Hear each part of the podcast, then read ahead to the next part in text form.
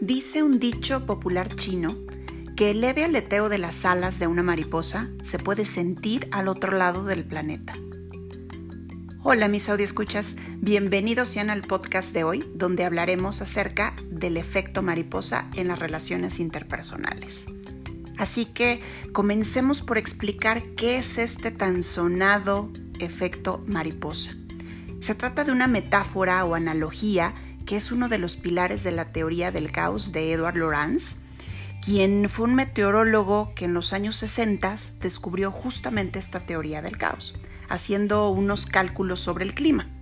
No me voy a meter en detalles técnicos de meteorología, porque no soy la experta en este terreno, pero a manera de anécdota les cuento que él estaba haciendo unos cálculos sobre el clima. Me parece que a dos meses ya los había eh, concluido. Los quiso rechecar dejó su computadora haciendo estos cálculos y se fue a hacerse un café. Esto es literal, según dice la anécdota. Y cuando regresó y revisó los cálculos que había hecho su computadora, eran completamente diferentes a los que había hecho él previamente. No sé si ese mismo día o unos días antes y no entendía de dónde venía ese cambio.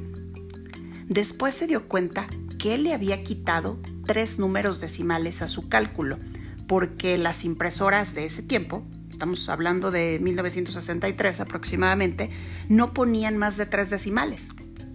Así que eliminó esos tres decimales, lo cual hizo que se arrojara un resultado completamente diferente. ¿A qué nos lleva esto?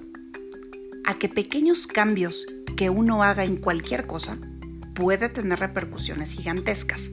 Por eso se hace esta analogía del efecto mariposa, en el que dicen que el leve aleteo de una mariposa en cierto lugar del mundo puede causar un huracán en otro lugar del mundo que queda a miles de kilómetros de distancia, simplemente por haber aleteado.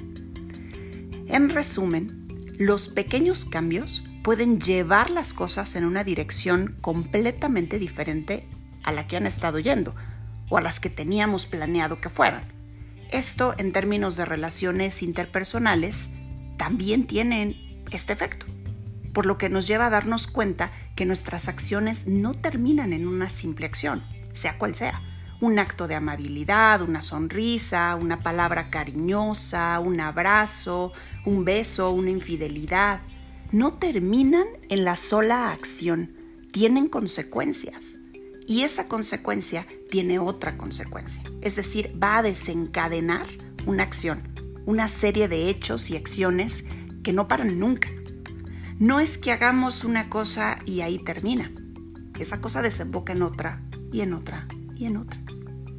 Es por eso que nuestros actos, nuestras palabras, todo lo que hacemos, lo que decimos, por ejemplo, si entramos en el chisme de la oficina, si vamos criticando al marido con la amiga, si le vamos a dar un abrazo a alguien que queremos, si vamos a ayudar a alguien que está necesitado y no tiene quien le ayude, tenemos que considerar que eso va a tener repercusiones buenas o malas.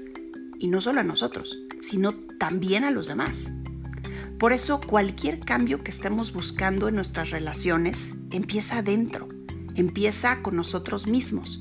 Porque si pasamos más tiempo pensando en lo que queremos que otros cambien y no nos limitamos a ver que podemos cambiar nosotros, ¿qué cosa que cambiemos nosotros puede desencadenar cambios positivos en los demás? Pues nada cambia y todo sigue igual. Seguimos haciendo lo mismo esperando resultados diferentes la definición de la locura. El conflicto dentro de una relación no es malo, de hecho es positivo. Y lo menciono citando a John Gottman, quien habla de que en una pareja los problemas siempre van a existir y el 85%, fíjate nada más, el 85% de esos problemas no tienen solución. Más bien aprendemos a vivir con eso, pero no lo vamos a resolver se convierte en una situación por vivir. Entonces, aquí el problema no es que haya un conflicto, no es que no estemos de acuerdo, es cómo resolvemos esto, cómo tratamos de vivir con ese problema, de llegar a un acuerdo o de eliminarlo. Las parejas que logran seguir juntas son aquellas que se hacen responsables de la parte que tienen ellos dentro de ese problema versus culpar al otro de todo lo que esté mal. Ya que en cualquier conflicto que haya en una pareja, hay dos responsables, dos corresponsables. A lo mejor, ¿verdad? Uno en mayor medida que otro, pero somos corresponsables de los problemas que hay dentro de nuestra pareja. En el momento que asumimos nuestra parte de responsabilidad y cambiamos eso que sí podemos cambiar, que es lo que nos corresponde de manera personal, es imposible que la otra persona no cambie. ¿Por qué? Porque esas pequeñas variaciones, como los tres decimales que quitó Edward Lorenz, o el aleteo de la mariposa que puede causar un huracán, también nuestra actitud, también el cambio que hagamos nosotros, por mínimo e insignificante que parezca, va a tener una serie de cambios con nuestra pareja, amigos, colegas, etc. Por eso, también sabemos que si queremos un mejor mundo, debemos comenzar primero en ser nosotros mejores personas en lugar de ir adoctrinando o buscando que los demás cambien. Si te quedas esperando a que sea el otro el que cambie, no va a pasar nada. Todo va a quedar igual y vas a seguir obteniendo los mismos resultados y probablemente quejándote de lo mismo. Si tú haces un pequeño cambio, ese cambio no se va a quedar en eso. Aunque tú no quieras, ese cambio va a generar otros cambios va a generar algo positivo, claro, si tu cambio es positivo, desde luego.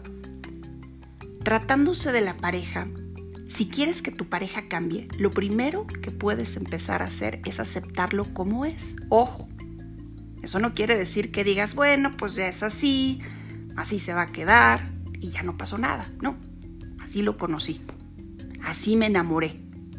Y me voy a enfocar en las cosas positivas que tiene mi pareja en las cosas que me enamoraron y no en todo aquello que critico. En lugar de estar criticando a mi pareja, voy a comenzar a enfocarme en las cosas que me gustan, en las cosas que aprecio. Se las voy a mencionar, se las voy a agradecer y ese pequeño cambio, fíjate bien, ese pequeño cambio, por ejemplo, va a generar un cambio invariablemente en la relación de pareja. ¿Por qué? Porque vas a dejar de criticar, de quejarte, para empezar a apreciar, para empezar a agradecer las cosas positivas que sí tiene. Cuando nos sentimos apreciados, es mucho más fácil que para seguir sintiéndonos apreciados, hagamos más de aquello que le gusta a nuestra pareja que más que aquello que le molesta.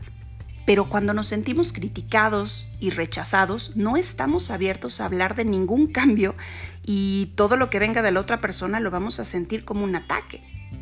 Desde luego, hay cosas como la violencia, las adicciones, abuso, tanto verbal o físico, y otras más que no son tolerables. Y cada quien tendrá sus no tolerables. Y ahí sí, no hay nada que hacer. Y nos debemos separar de esa persona eh, para no ser parte del problema. Pero para todo aquello que sí consideramos como tolerable, esto sí se puede trabajar. Y se debe trabajar empezando por uno mismo. Ya para concluir, recuerda que podemos aceptar y amar a una persona como un todo, aun si rechazamos ciertos comportamientos. Rechazamos el comportamiento, no a la persona. Te agradezco mucho que me hayas acompañado el día de hoy. Nos escuchamos en el siguiente podcast. Un abrazo.